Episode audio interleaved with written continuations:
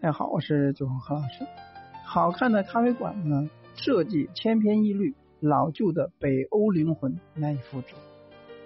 一家在微博上爆红的预约制咖啡馆阿杠咖啡，在法租界悄然展开。踩在炎热尾巴上，大米来到了这家北欧风格的咖啡馆中。神奇的是。区别于传统咖啡馆的吧台区、客座区，进入阿耿咖啡，大米脑海中呢闪现出的是 X 是 X 厅的家用术语。与老板娘安妮细聊一下，才明白她对这个空间的定义是家的感觉。从家具店、民俗到咖啡馆，一起形成了。阿根咖啡的风格。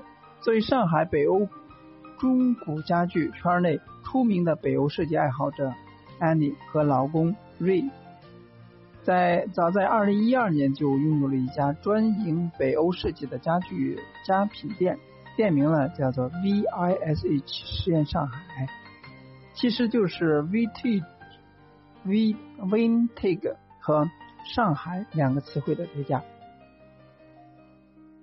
二零一七年呢，经过改装的家具店呢，入驻了嗯 Airbnb Airbnb 后，然后呢，很多朋友呢想去身兼民俗功能的家具店看家具，便需要提前预约档期了。这让喜好交友朋友的艾米呢感到受到了约束，所以呢，萌生了开辟一个新空间的想法。新空间呢需要满足能放下。越来越多心爱的收藏，而不显得突兀，又有招待朋友的客厅，兼或举办一些小型的活动，再结合自己对咖啡的爱好，开一个咖啡馆的 idea 也就水到渠成了。阿岗距原来的家具店不远，也算是家具店的延伸。安妮呢就用 vintage 一词的丹麦阿港。的命名咖啡馆，更为浪漫的是，将咖啡馆拆解开，A 代表了 Annie，R 代表了 Ray，杠意思为一起，是巧合，也是爱意。这一个可以同时品享到美妙咖啡与北欧经典设计的空间安妮对。阿港咖啡的意思是朋友间的分享与聚会，因此呢，没有选择店街边的店，而是希望保持低调，这也符合他自己的兴趣与情怀。咖啡馆里面呢，不直接售卖家饰和摆设，但每一位顾客都能够使用到店主收藏的 vintage 杯子和艾丽认为这些都是自己心爱之物。既舍不得卖，又不愿意让他们束之高阁。现在呢，拿出来让大家喝咖啡用，也算是杯子们另一种实现自我价值的方式吧。家的温暖为北欧北欧性冷淡风，那么咖啡馆证明。如今呢，国内大家通称的精品咖啡馆呢，许多也是脱胎于最早的北欧咖啡馆，但我们。看的较多的主打北欧风格的网红店装修都是以黑白灰为主打，那甚至呢还拥有一个北欧性冷淡的风的流行性，北欧性冷淡风的流向词。安妮表示，其实这些咖啡馆也没有错，只不过说他们借鉴的是北欧的建筑风、工业风的。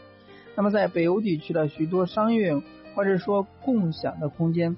确实以黑白为主，但是阿杠咖啡走的是家的感觉，所以沿起的是北欧 colorful 的家庭装修 style。北欧的夏日极为短暂，冬季呢则太过漫长。极夜笼罩下的斯堪的纳维亚半岛比地球上任何地方呢更需要温暖和色色彩，所以呢，走进北欧的家庭以多以暖色调为主，家具的选择呢也更青睐于亮色系、俏色系，对光线的需求呢也更加迫切，往往呢反映在他们对灯具、烛台的喜爱上。或许他们希望用艳丽的色彩来驱逐疑郁，让心情呢明亮起来。让艾丽惊奇的是，很多从北欧来上海的游客呢，会在众多民宿当中选择他家，看中的就是因为这里面让我们有家的感觉。所以的艾丽呢，希望能够让客人呢在长途旅行当中享受家的感觉。因此呢，在他的咖啡馆中呢，即便是短途休憩，也要同时将家的理念彻底的贯彻到底。进入铁门进入咖啡馆，先是一个类似于厨房一般的小空间，作为间里一张正红的沙发位居其间，好像告诉来客准备好从室外的喧嚣穿进北欧之家吧。果然，推开边上的移动门，那么外面扑面而来的是大色块，让人惊喜之余，倒也没有突兀之感。整个可以称之为咖啡馆的空间，其实面积并不是很大，因为希望给客人家的感觉，所以没有设置成包包厢状，而是朋友家的客厅的感觉，只用拱门设计和家具摆设稍加间隔。他们去的时候呢，有客人三两一堆占据各自空间，整体看得很和谐，却也有相对的私密。主基调是活泼橙色。高饱和度的色彩搭配，敞亮的视觉很容易让人暂时忘记烦心事，也很适合拍照。北欧五国齐聚的撞色狂欢，Vintage is new modern，富有层次感的空间设计当中呢，美威家具的木质与皮质的元素随处可见。平视能看到浅黄色的墙面、橙色的玻璃窗。五彩缤纷的咖啡杯，以及错落在边角的绿植垂直面上，还能瞥见玲珑的灯具和淡蓝色的水墨石地板。想象中一个不大的空间，充斥大多的颜色，也该会杂乱而艳俗吧？但是在咖咖啡馆里，也许是充满意意异域的北欧风。也许是主人的用心搭配，这些家饰呢整体融合的恰到好处，顺带也会让人觉得刻意穿着素雅的安妮站立期间更平添了几分趣味。在阿贡咖啡馆里面呢，家具是用不同形制混搭的，一把椅子、一只杯子也都是不重样的。细问之下呢，原来咖啡店里边。所有的东西都是安妮和瑞去北欧二手市场淘回来的，家具多是陶自丹麦，兼具质感和线条，有的了拥有上百年的历史。杯具控在这里呢一定会获得极大的满足。在这里呢点咖啡，首先呢选一款自己喜欢的杯子，店里面的杯子大多产于芬兰，几乎的都是上世纪五十到七十年代的呃产品，有 Italy 啊。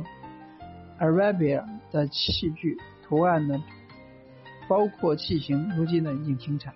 还有与艺术家合作的手绘咖啡杯这样的漆皮，真是让人呃克服选择困区症，又陷入了精神分裂的世界。用不同的杯子装咖啡呢，感觉喝上去的口感略有不同，这也是杯子鲜活生命的体现。安利夫妇呢都有喜欢的北欧 V。Vintage 设计的收藏家，那么他们认为美和实用也有是北欧 Vintage 的家具的魅力。将这些几十年前中古设计的家具了搬到现代家庭，完全不会有落伍的感觉，反而能够提升主人的品味。这些看似老旧的东西呢，有时候还会引起新的潮流。一个月模式观察，那么预约制的局限和挑战。如今呢，很多新店开业都会产，都会广泛宣传，借由营销号来制作排队现象也屡见不鲜。安利呢却反其道而行之，用预约制成功撩起了大众的好奇心。不对外公开地址，大众点评网等公众平台搜不到他的详情，只有朋友圈零星的图文招式。这他已经开业一个多月了。因为空间本身不大，也为了避免人多拥挤影响体验感，所以啊阿杠采取了采严格的预约制，提前一到两天与案例预约，待双方确认过眼神之后了，他就会将详细的地址和注意事项发送给你。艾丽将同一时间段内的客人数量限在十人之内，工作日一般呢没有特别的限日限制。所以周末及节假日去的话，建议更早的提前预约。安利呢也会在预约时告诉你，大约有一个小时限时。如果说没有人等位，那么也可以试试的继续停停留。如果说店内不设用餐，对大多数客人来说呢，喝一杯咖啡或者说呃饮品，停留一个小时也比较合理。因此呢，目前来看，大家对此还是比较接受的。一般情况下呢。他们每周一休单休，但由于咖啡馆是预约制，那你如果说感到累了，也想容易，也很容易在指定日期内不接受预约，外出休息放松一下。所以预约制的局限呢，在于挡住了潜在的大客流。不过好在艾利的并没有将咖啡馆的盈利呢放在首位，而是希望和客人成为朋友。所以呢，即使面对相对复杂的预约流程，大家也都会严格遵守。客人在咖啡馆听听音乐、喝咖啡、稍作休憩，然后呢，使整个空间井井有条，大家呢都能够享受其中。从开业不久就拥有回头客的现状来看，安利的表示，预约制咖啡馆市场确实比较小众，但还是受到一部分人的喜爱。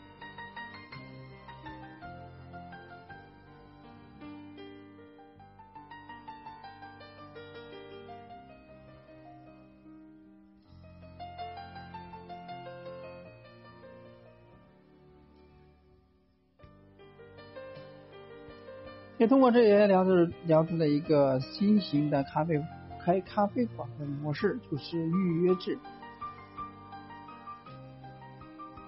那有机会或者说你想尝试一下的话，可以也可以在店里面设置这样的一个啊制度和方法，但是不不建议这个大批量使用，只是针对一些会所式。希望给大家有所提醒帮助。今天的就到这里，我们下次再见。